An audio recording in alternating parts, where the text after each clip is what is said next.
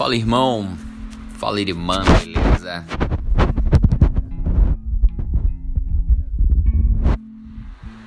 Reproduzir um devocional né, de um pastor batista americano, Charles Spurgeon, né, que ficou muito famoso como o pregador do povo.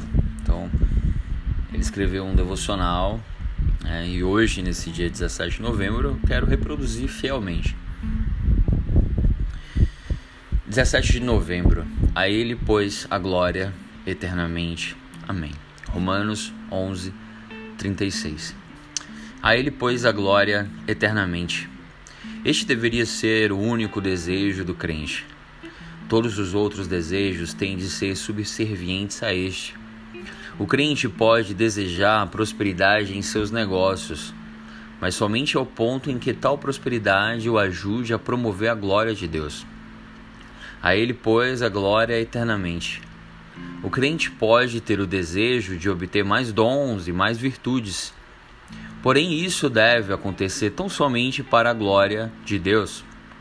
Você não está agindo como deveria se é impulsionado por qualquer outro motivo que não a consideração exclusiva da glória de Deus. Como crente, você é de Deus e existe por causa de Deus, então viva para Deus. Nunca permita que outra coisa faça seu coração bater tão forte como faz seu amor por Ele.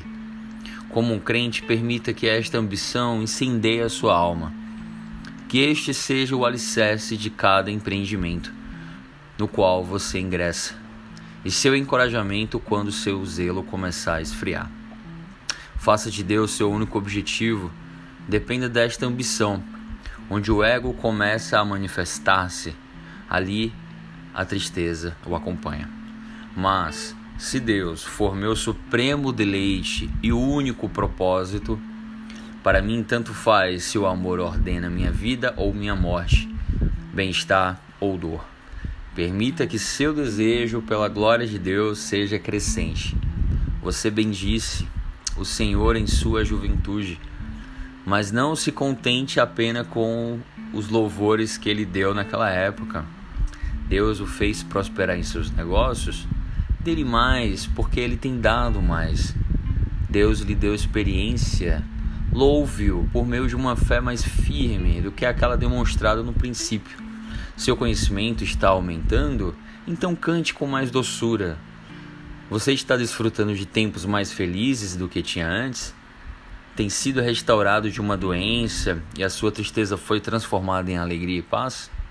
Em sua vida, dele honra de forma prática, colocando-o Amém. Neste cântico de louvor ao seu grande e misericordioso Senhor, por meio de adoração individual e de crescimento em santidade. É isso, queridos. Vamos meditar nessa palavra maravilhosa que esse homem de Deus chamado Charles Spurgeon deixou para nós. Sejam edificados, orem por mim. Paz, até a próxima.